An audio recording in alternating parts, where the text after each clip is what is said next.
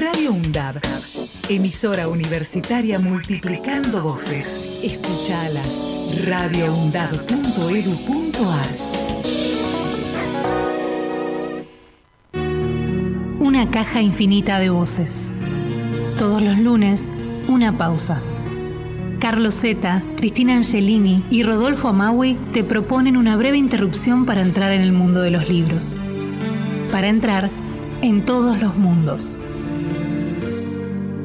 Una caja infinita de voces.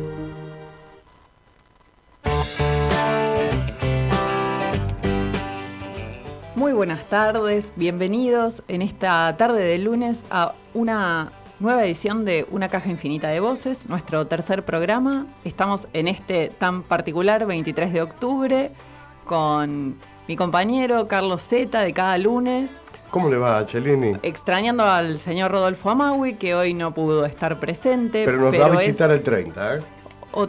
es parte de este equipo. Y tenemos un invitado muy especial que nos va a acompañar en este programa, cuyo tema va a ser la democracia capturada, el del programa y el tema del invitado también, por supuesto, porque lo trajimos para charlar de eso, lo invitamos.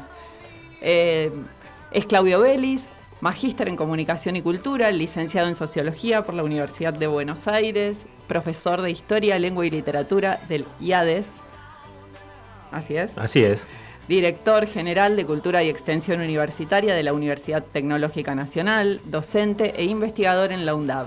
Integró proyectos de investigación en la UBA y el CONICET. Es autor de Una constelación para pensar la emancipación, Adorno Foucault Deleuze, de colección Poliedros, Editorial Edubim 2022. Bueno, ¿qué tal? Después de esa presentación no sé, no sé qué decir. Bueno, muchas gracias por, la invitación. Y no dijimos que son independientes porque te queremos dar la bienvenida. Eh, bueno. Hasta hace poco convenía ocultarlo. Convenía ocultarlo, sí.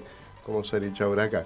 Em, es un día, como decía Cristina, con toda razón, muy especial, porque, eh, a decir verdad, hasta ayer, alrededor de las 8 de la noche, eh, éramos parte de una gran incertidumbre popular. Eh, nosotros, como sabés, Claudio, porque te lo hemos comentado, no, este programa no es un programa sobre actualidad exactamente, pero eh, la referencia a lo sucedido ayer en las elecciones generales es insoslayable. y no solo y no tanto porque siempre es un acontecimiento en el marco del sistema democrático, singular, eh, el momento en el que el humor social eh, se expresa de una manera que todavía no hemos logrado superar, en el sentido de que no encontramos una manera mejor de que se exprese el, deseo popular respecto de cómo se van a regir sus vidas en el sistema democrático, creo que probablemente desde el octubre, ese otro octubre del 83, nunca estuvo tan amenazada la democracia como ha estado amenazada en estos últimos meses. Entonces, eh, nosotros, me refiero a Claudio y quien les habla, estamos pensando este problema, hasta donde nos dan las fuerzas, pero lo estamos pensando, y queríamos referirnos a la coyuntura, a lo que ha pasado ayer y a lo que conjeturamos que puede pasar en el mes próximo hasta el 19 de noviembre y al mismo tiempo, o si ustedes quieren, de manera casi inseparable, intentar comprender qué, qué está pasando, ¿no? cuáles son los elementos de esta captura, si es que nuestra hipótesis es más o menos correcta, quiénes son los que han capturado la democracia y, qué señal ha dado la, ciudadanía ayer en rescate o en preservación de esos restos de democracia que todavía perduran y cuáles siguen siendo amenazas vigentes y pesadas. Así que bueno, una primera impresión a la que esperamos que se sume permanentemente la compañera Cristina, por supuesto. Sí, es cierto, como vos bien decías, que creo que nunca estuvimos frente a un dilema tan trágico.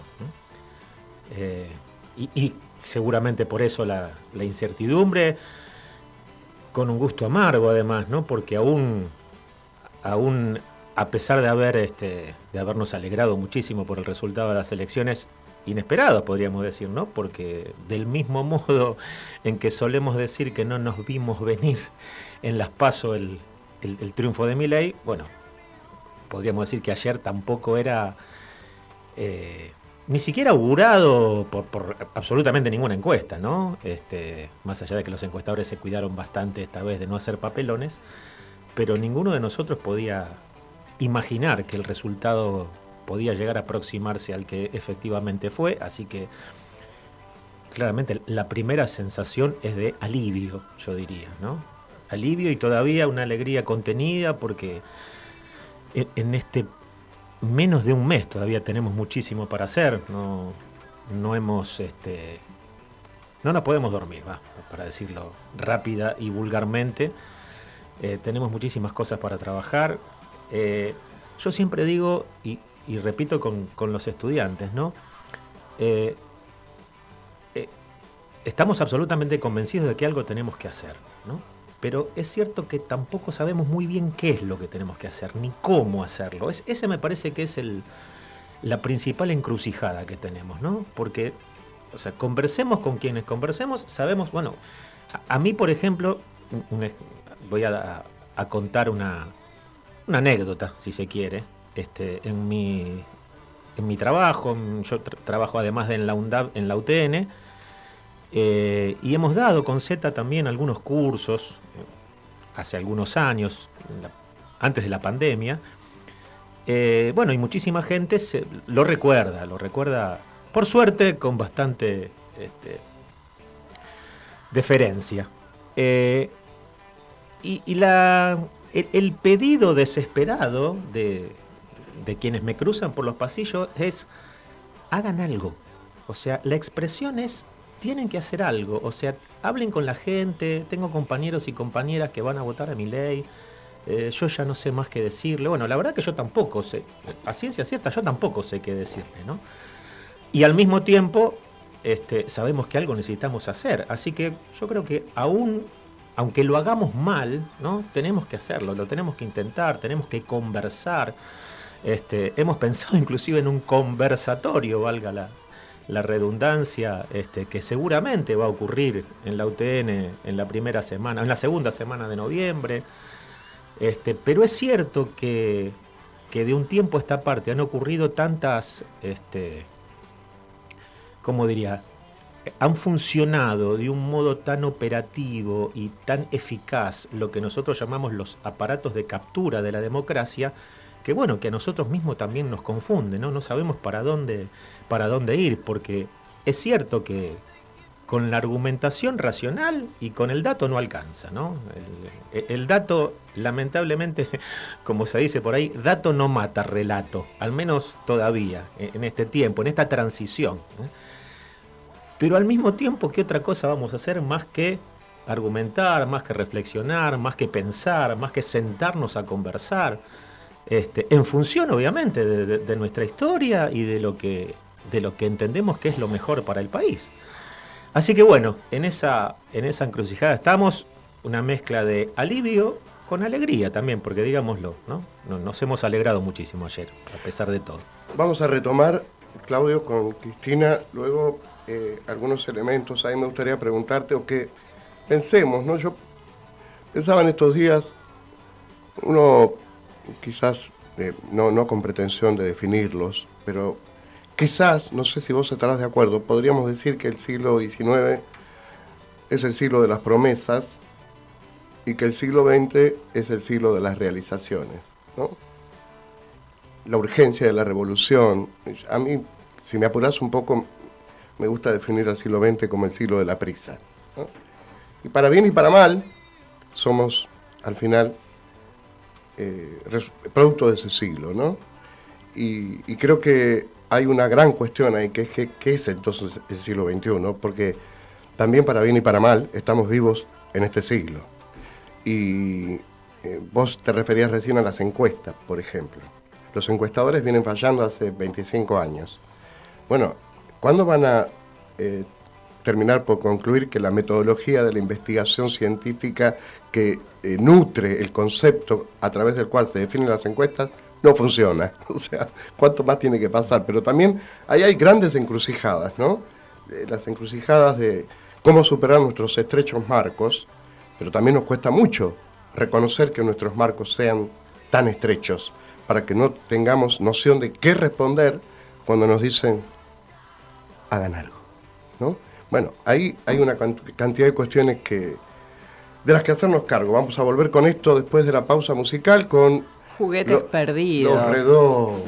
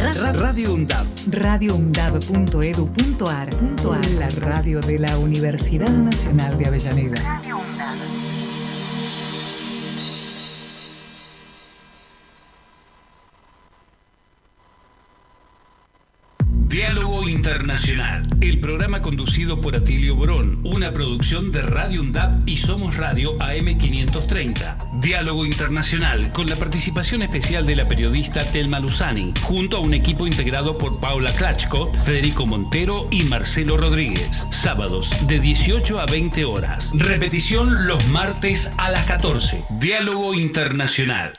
Pantallas. Con Pablo Robito. Martes de 18 a 19 horas. Te esperamos por Radio UNDAP, la radio pública de la Universidad Nacional de Avellaneda. En menos de cuatro años en la provincia de Buenos Aires logramos construir una escuela cada ocho días, cuatro kilómetros de rutas por día y sumar cuatro policías nuevos por día.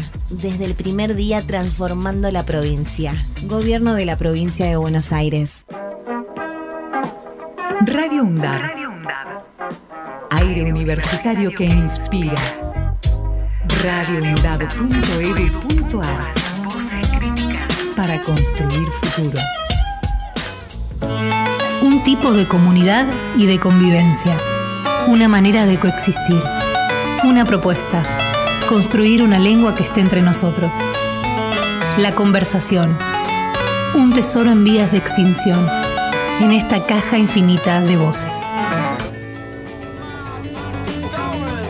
Continuamos con el programa 3 de una caja infinita de voces. Ya sabes que si te querés comunicar con nosotros, podés hacerlo llamando al 11 5669 7746 o también podés conectarte con nuestras redes sociales, una caja infinita de voces en Instagram y a las redes sociales de UNDAB Ediciones. Bueno, retomamos la charla. Recién eh, Cristina fuera del aire nos daba la que quizá sea una clave de las muchas que nos pueden eh, ayudar a restituir ese tesoro en vía de extinción, como dice esta sección de una caja infinita de voces que es la conversación.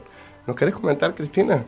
Les contaba a Zeta y a Nino, acá en esta breve pausa, que mm, pensaba mientras lo escuchaba Nino, en que ese ámbito, esa conversación que tenemos que recuperar, eh, que es el eslabón que nos está faltando eh, con una gran parte de nuestra sociedad, probablemente radique en un terreno de confianza. Les contaba que pensaba en esto porque el sábado, charlando con una señora amiga que vive en, el conurbano, en provincia, en zona oeste, eh, estoy casi segura, por, por sus argumentos, de que ella era una potencial votante de Juntos por el Cambio o de Miley.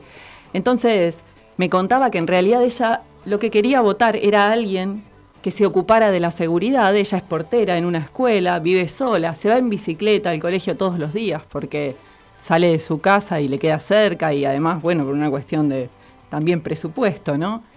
Y ent- la atracaron, con sus palabras, en la puerta de su casa una mañana cuando salía al trabajo, entraron, le robaron su bicicleta, que es su único medio de transporte, entonces, bueno, y sus cosas. Está muy asustada y es lógico, ¿no? Como lo estaríamos cualquiera de nosotros en su lugar. Entonces, en una posición además que sus argumentos se basaban en, no, esta cuestión emocional. Eh, y pudimos hablar, ella pudo escucharme, pudimos hablar respecto de qué, por dónde andaban esos discursos de seguridad, qué realmente defendían, por dónde venían, si después se ocupaban, ¿no? Como pasó desde de- de- durante el gobierno de Macri. Em, y yo les decía a Zeta y que me parece que ella pudo escucharme y se quedó pensando y probablemente haya después decidido, en consecuencia de nuestra conversación, este, poner su voto en otro sentido, porque ahí lo que había entre nosotras era un terreno de confianza que permitió que nos escucháramos. Eh, y que me parece que en el, en el, en el campo de lo político, social, lo que hay que reconstruir para poder hacer posible la recuperación de ese diálogo es justamente ese ámbito de confianza. Y decíamos antes, Nino, también, eh, pensando en la democracia capturada, que había una serie de aparatos de captura, ¿no? Alguien la captura.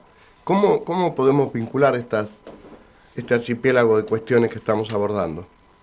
Eh, mira, lo primero que se me ocurre, a, partir de lo que recién comentaba Cristina, ¿no? Uno de los, de, los elementos absolutamente distintivos de este tiempo, ¿no? Es lo, que Kant llamaba el deseo de no saber. Eh, lo, cito a Kant, en realidad, este, no por, para hacer una, falsa erudición, pero es muy interesante cómo él pensaba la ilustración, ¿no? Él no pensaba que había este, gente vulgar, ignorante, ¿no? Como, como, muchos de estos, de estos mamarrachos que, que pululan por, por los sets televisivos, ¿no? Y que, bueno, no, no, tienen la capacidad de pensar, de imaginar, de reflexionar, ¿no? Él decía que el problema de la ignorancia era un problema de pereza y de cobardía. Pereza y cobardía. O sea, Pereza, ¿por qué? Bueno, porque efectivamente me dejo llevar por mis tutores y porque lo que mis tutores digan, en todo caso, yo hago. Y cobardía, porque efectivamente, para saber, en primer lugar había que atreverse a saber, ¿no? Atrévete a saber, era la máxima de, la ilustración. Entonces, este tiempo, entre otras tantas cosas, nos ha convencido ¿no? de que el saber pero digo, pero el, saber, no, estoy hablando de un saber académico, de un saber riguroso, hasta podemos decir un saber eh, relacionado con, los hechos reales, con lo que, vamos a decirlo así vulgarmente, con lo que efectivamente ocurre, ¿no? Hay un, apego muy grande al eslogan, a, la, fórmula vacía, ¿no? a lo que efectivamente se repite constantemente.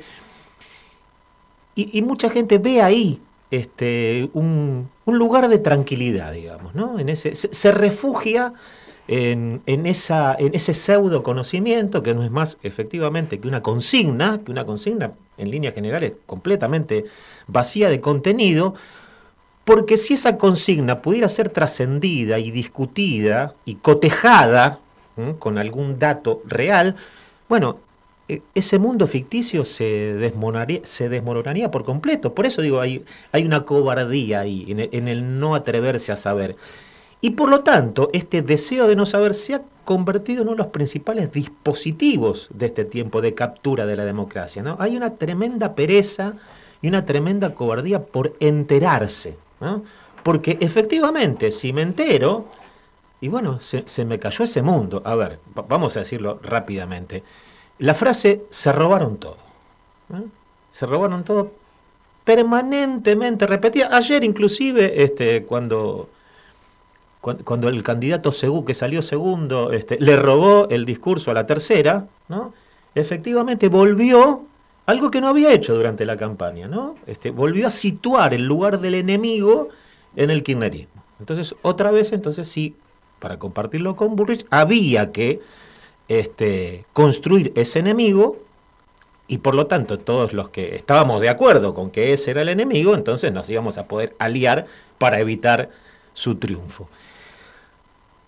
Por lo tanto, si, digo, si, esa consigna, tantas veces repetida, pudiera ser cotejada con una serie, con una serie de datos que, que la negarían, obviamente, o sea, si, si nos atreviéramos a cotejar esa frase vacía con lo que efectivamente ocurrió durante los años kirchneristas, por decirlo rápidamente, en cualquiera de las variables que se les ocurre. Tomemos cualquier variable, no sé, empleo, salario, industrialización, pobreza, indigencia, cualquiera, cualquiera. Elijamos con, el dedo así una al azar y en cualquiera de esas variables queda automáticamente desmentida.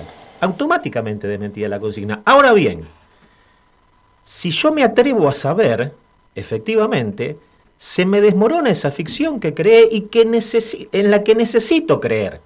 ¿Mm? Hay, una necesidad de creer en eso. Entonces, ese dispositivo es absolutamente incontundente. Por eso yo lo, relaciono con esto que decíamos al principio, ¿no? Esto de dato no mata relato, ¿no? Porque yo nos podemos sentar y yo te puedo te puedo mostrar todo eso en lo que trabajé, porque yo soy sociólogo, ¿no? Yo, trabajé muchísimo en, el estudio de todas esas variables económicas y no solo económicas, ¿no? Pero ahora, si a vos no te interesa, no, no, te interesa saber, no te interesa enterarte, este, no, no, yo, mi, mi argumentación está completamente perdida, no tiene ningún sentido. Por eso estamos en esa encrucijada en la que no sabemos cómo. Sabemos que algo tenemos que hacer, pero no sabemos cómo encararlo. Y yo me reconozco en ese, lugar trágico, ¿no? Eh, porque efectivamente somos portadores de ciertos saberes, porque nos hemos ocupado eh, de investigar, de estudiar, etcétera, etcétera, y sin embargo, con esos saberes no somos capaces de contrarrestar al, espíritu de la fórmula, del eslogan, de, lo vacío, de la burbuja cognitiva. No, no, no, no lo podemos contrarrestar. Es una tragedia. Una subjetividad dócil, ¿no? Eh, habría que pensar cómo es que se fue configurando las relaciones que hay entre la financiarización del capital y lo que Berardi llama el semiocapitalismo, la ausencia de la referencialidad, en fin, ahí hay mucha tela para cortar. Eh, el punto, creo yo, eh, Nino, es que, bueno, ¿a dónde nos lleva esto? No? ¿Cómo entonces nosotros, con las herramientas de las que disponemos, porque lo, decíamos recién en referencia con las encuestas, pero también nosotros tenemos que revisar nuestras propias herramientas analíticas, el lugar desde el que pensamos, en fin, porque si no, esta que yo de manera atrevida menciono como una subjetividad dócil, de alguna manera se ha ido configurando. ¿Cuáles son los elementos que han permitido una captura tan orgánica o lo que algunos mencionan como la producción de subjetividad? ¿no? En esta nueva fase el capitalismo es capaz de producir subjetividad, lo que a, Alemán lo ha llevado a, conjeturar la idea de crimen perfecto. ¿no? Eh, y entonces, ¿qué es lo que, por último, lo que quiero decir, y si te parece lo dejamos para luego de una nueva pausita musical, es, este, eh, ¿y entonces qué piensa? ¿Qué tiene la gente en la cabeza? Y no lo pregunto de manera peyorativa, ni, ni, mucho menos, ¿no? Más bien, todo lo contrario, con una curiosidad legítima. ¿Qué tienen? ¿Qué, tenemos en la cabeza? Se han hecho de derecha, antes eran de izquierda, mañana van a ser de no sé qué. ¿Qué tienen nuestras, nuestros hermanos y nuestras hermanas en la cabeza? Ese misterio, ¿a través de qué mecanismo lo vamos a develar? ¿no? Bueno, de esto vamos a hablar cuando hablamos de la pausa, que está dedicada a nuestro invitado, porque este es un fanático de Spinetta.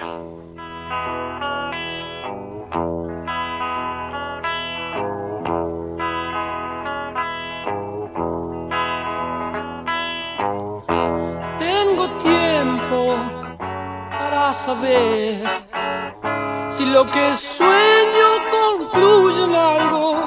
No te apures, ya más loco, porque es entonces cuando las horas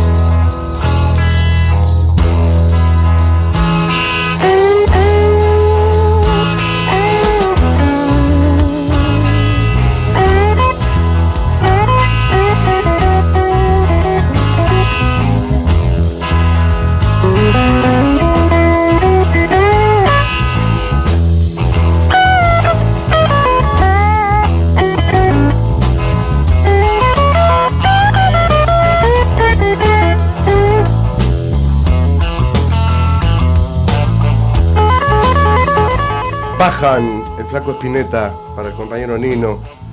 Eh, recuerdo que estábamos al aire, estamos en el aire de la radio pública de la Universidad Nacional de Avellaneda cuando murió el flaco. Eh, no me acuerdo yo si era ya con Te escucho con los ojos o con el todavía programa de la carrera de gestión cultural. Me parece que era con gestión cultural. Eh, bueno, yo te, me apropié de la palabra antes de la pausa, así que te dejo a ti. No, muy bien. Este, me, diste pie porque este, es muy interesante ese, ese texto de, Franco Berardi eh, y esa, esa idea del semiocapitalismo. En todo caso, después discutimos si, si, su, si su desarrollo está en parte desligado de, de la cuestión más económico-social, bueno, pero no importa. Este, más allá de eso, me, parece muy brillante ese, ese hallazgo, porque él dice que este, paralelamente a la financiarización del mundo, en que vivimos un mundo en el que ya este, el dinero no se invierte en la producción para luego producir dinero, ¿no? el, circuito virtuoso, que señalaba Marx, ¿no? dinero, producción, dinero, sino que en este mundo, por lo menos desde los años 70, pero muy especialmente en los 90, es dinero produciendo dinero. O sea, el dinero se escinde del modelo productivo. Del mismo modo, dice, dice Berardi, ha ocurrido a nivel semiótico, ¿no? O sea, los signos cual dinero se han emancipado de sus referentes y por lo tanto vivimos en un mundo de una especie de semiosis infinita donde este, son signos produciendo signos, ¿no? completamente alejados de los referentes. Y por lo tanto, en el marco de signos produciendo signos, del mismo modo que en el marco del dinero produciendo dinero, bueno, por un lado no hay producción y por otro lado no hay referente. Y donde no hay referente, todo puede ser dicho, absolutamente todo. Eso es lo que podríamos llamar la posverdad. Allí donde todo puede ser dicho, donde nadie se escandaliza porque algo pueda ser dicho y donde la legitimación de eso que es dicho es, absolutamente mediática, es la repetición, o sea, algo que se dice se legitima porque se repite, ¿no?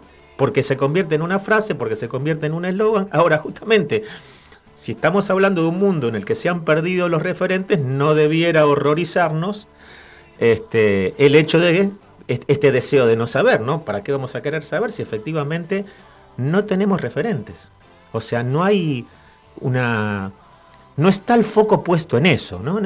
aquí estamos en una, justamente en un, lugar, en, la sede de España, donde, vamos a decirlo así, funciona la carrera de periodismo. ¿no?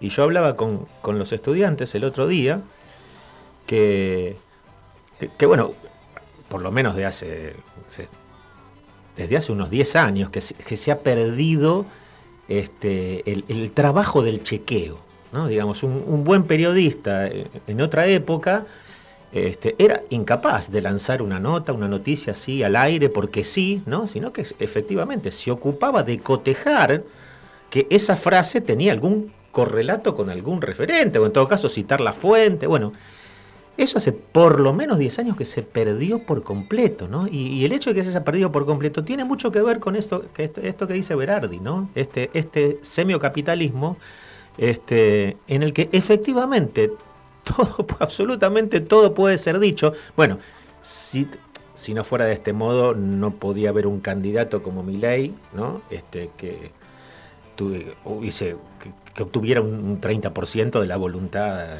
electoral, ¿no? Porque efectivamente no hay absolutamente nada de sus consignas que, que puedan ser cotejadas y seguir sosteniéndose como tales, ¿no? O sea, cualquiera de, cualquiera de las barbaridades que dice podrían ser inmediatamente desmentidas, ¿no? Ahora bien, la repetición ¿eh? de la frase, del eslogan, hace que eso se, termine imponiendo y que alguien, efectivamente, porque yo de entrada tampoco lo creía esto, ¿no? Pero me he encontrado con un montón de casos.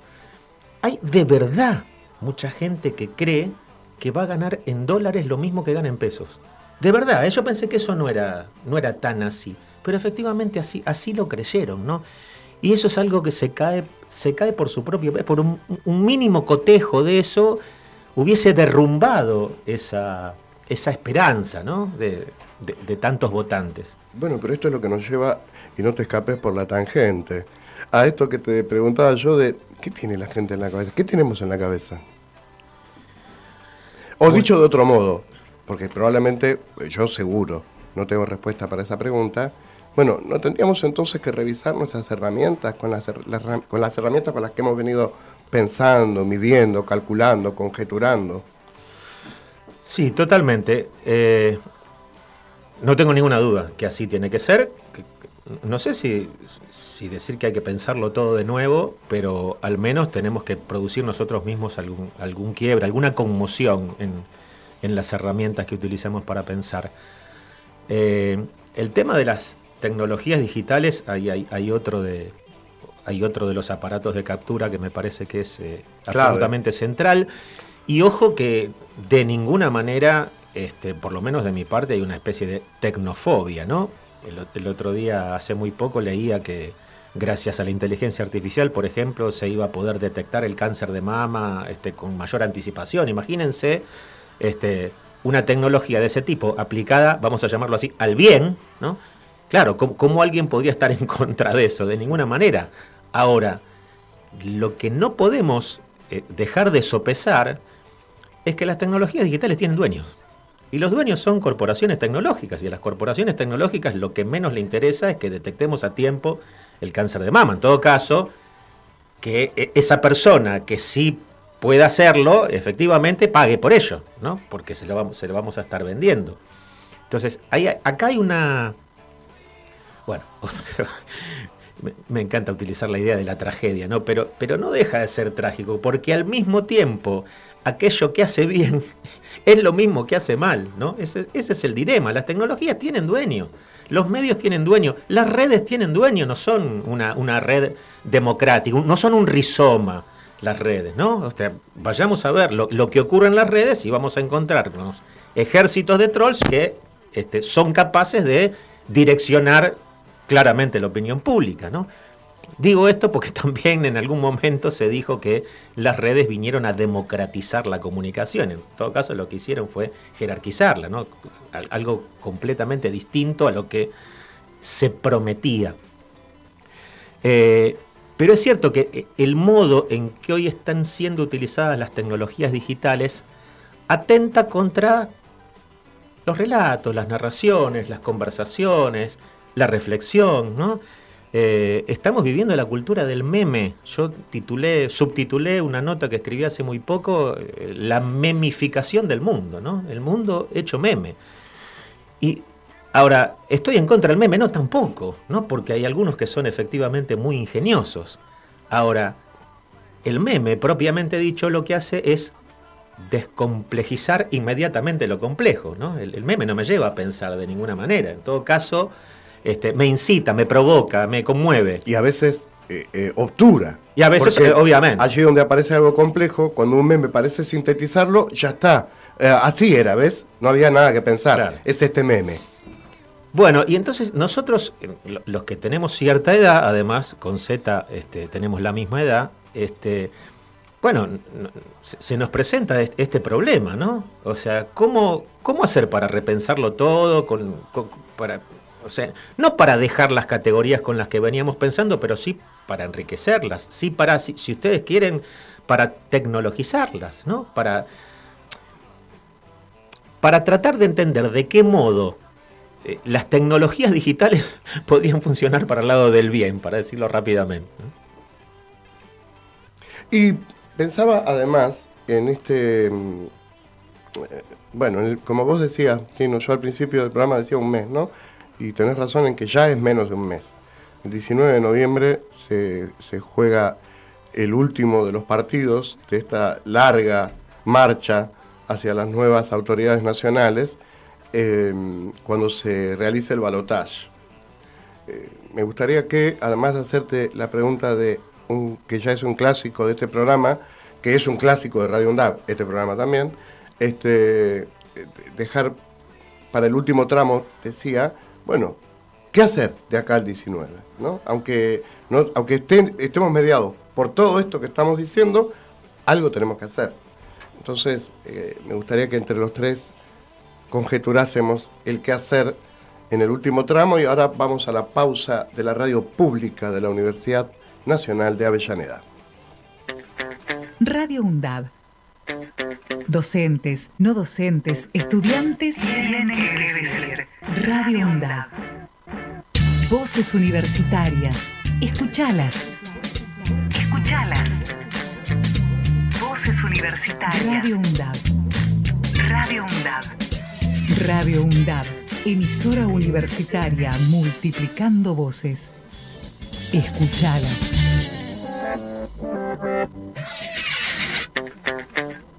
Diálogo Internacional, el programa conducido por Atilio Borón, una producción de Radio UNDAP y Somos Radio AM530. Diálogo Internacional, con la participación especial de la periodista Telma Luzani, junto a un equipo integrado por Paula Klachko, Federico Montero y Marcelo Rodríguez. Sábados de 18 a 20 horas. Repetición los martes a las 14. Diálogo Internacional. Donde estés y cuando quieras, escucha Radio UNDAB. Baja la aplicación en tu celular. Búscanos en tu tienda de aplicaciones como Radio UNDAB y escucha nuestros contenidos. Baja la aplicación en tu Baja la celular. aplicación en tu celular. Donde estés y cuando quieras, Radio UNDAB. Hacemos otra comunicación. Otra comunicación.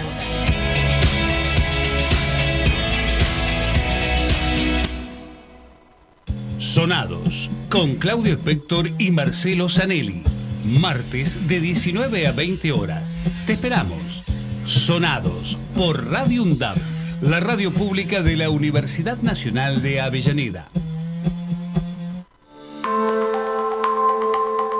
Para la sabiduría popular hay que ver para creer. Los científicos pueden no ver una cosa y saber que existe. Para los revisionistas basta con verla para dudar de su existencia. Más todavía, los negacionistas sacarán enseguida de ahí la prueba de su inexistencia. ¿Se debe permitir que expresen sus ideas quienes tratan de impedir que lo hagan los demás? Surge el dilema.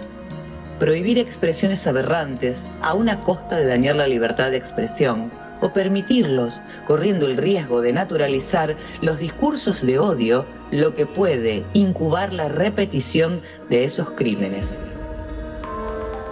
Es un mensaje de la Red Interuniversitaria de Derechos Humanos. Radio UNDAP, docentes, no docentes y estudiantes tienen que decir. Radio UNDAP, la radio de la Universidad Nacional de Avellaneda. En el último bloque de Una caja infinita de voces, queremos reiterarte, como siempre, que podés escribirnos, mandarnos mensajes, críticas, lo que se te ocurra al 11 5669 7746 al Instagram del programa Una caja infinita de voces o también podés escribirnos ahora al correo electrónico del programa voces@undab.edu.ar. Y antes de entrar entonces con Cristina y con Nino al último tramo del programa de hoy, eh, con breves reflexiones alrededor del qué hacer, quiero decir que este programa, no es que, porque nunca lo hemos mencionado hasta acá, qué modestos que somos, Cristina. Tenemos que aprender un poco. Eh, nunca hemos dicho que Cristina Angelini, además de ser eh, una de las conductoras del programa, es su productora. Y quien les habla es el colaborador de producción del programa y el compañero Marcos Bralo es el operador técnico de una caja infinita de voces. Bueno, antes de hacerle la pregunta del cierre, el- nuestro clásico a Nino, eh, quiero que hagamos una rondita sobre el qué hacer. ¿Querés empezar vos, Nino? Uy, pero qué, qué difícil eso, ¿no? No, tampoco Eh, es que no, vamos a... no, pero a ver, para, para lo que queda de tiempo yo a- acabo de reconocer que, que- nosotros, todos nosotros y nosotras tenemos que replantearnos el, el modo en que pensamos, ¿no? Fundamentalmente porque e- es un modo muy ajeno a las nuevas generaciones, ¿no? Tenemos que ver cuál- cuáles son los puntos de contacto con los jóvenes y las jóvenes. Eh, yo no, no tengo obviamente recetas para eso, no sé cómo, pero, pero converso mucho con, con los y las estudiantes y, Este, y me han hecho algunas cuantas buenas sugerencias al respecto. Eh, ahora bien, al mismo tiempo de que, de, que me tratan de ayudarme a pensar otras modalidades, eh, la mayoría me dice que no, no tenemos que dejar eh, no tenemos que dejar de apelar a la, a la narración, a, la, argumentación, a la palabra política. Así que vamos, vamos a, definirla así.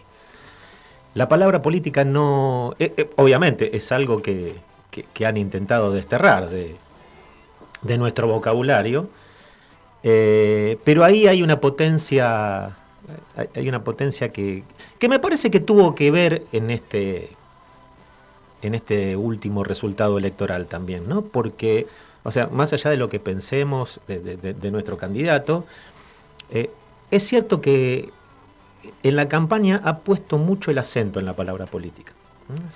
no, no, no, ha, no ha intentado buscar eh, estos recursos que nosotros te estamos tratando de, tratando de determinar cuáles son, cuáles son mejores o peores, ¿no? ha apelado a la palabra política y a la acción, y a la acción concreta, pero acción fundamentalmente política. Creo que la, política es una de las tantas denostadas, ¿no? De este tiempo, en nombre de, este, no sé, la gestión corporativa, porque allí donde no hay política, lo que hay es este, imposición de facto por parte de las corporaciones, que otra cosa, ¿no?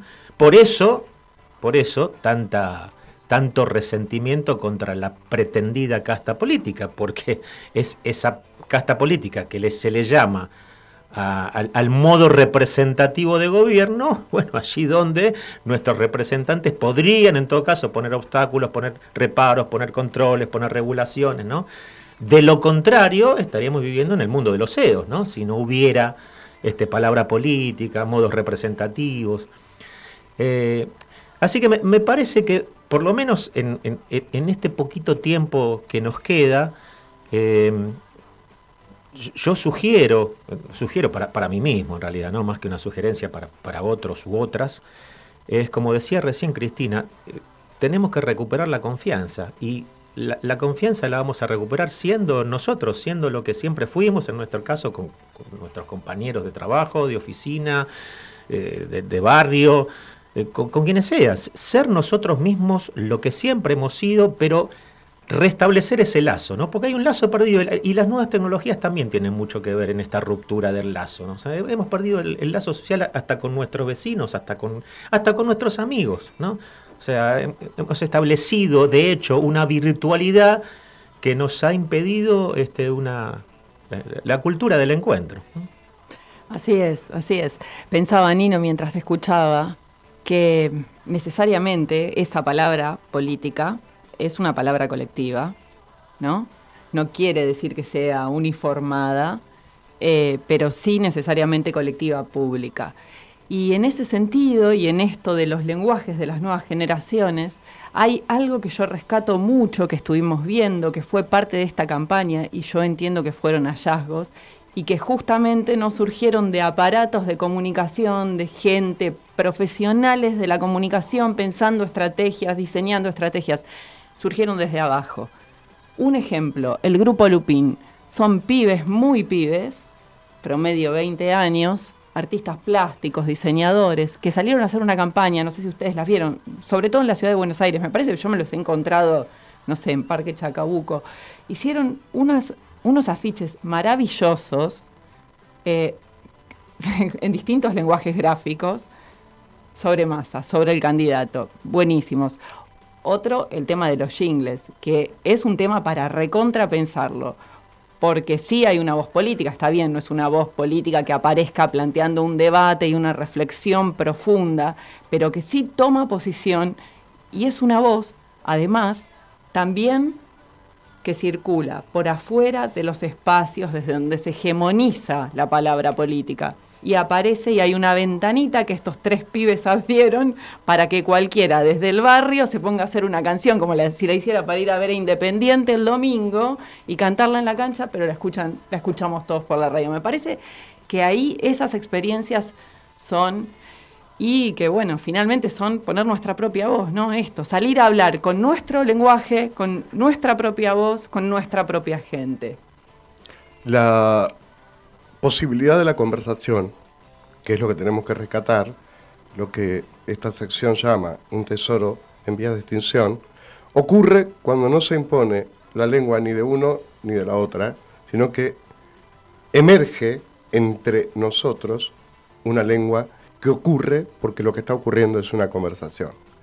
Eh, no quiero ser original entonces, coincido mucho con Nino respecto de la palabra política, porque además también hemos aprendido que es la palabra política la que construye comunidad. No hay posibilidad de construcción comunitaria sino a partir de la palabra política.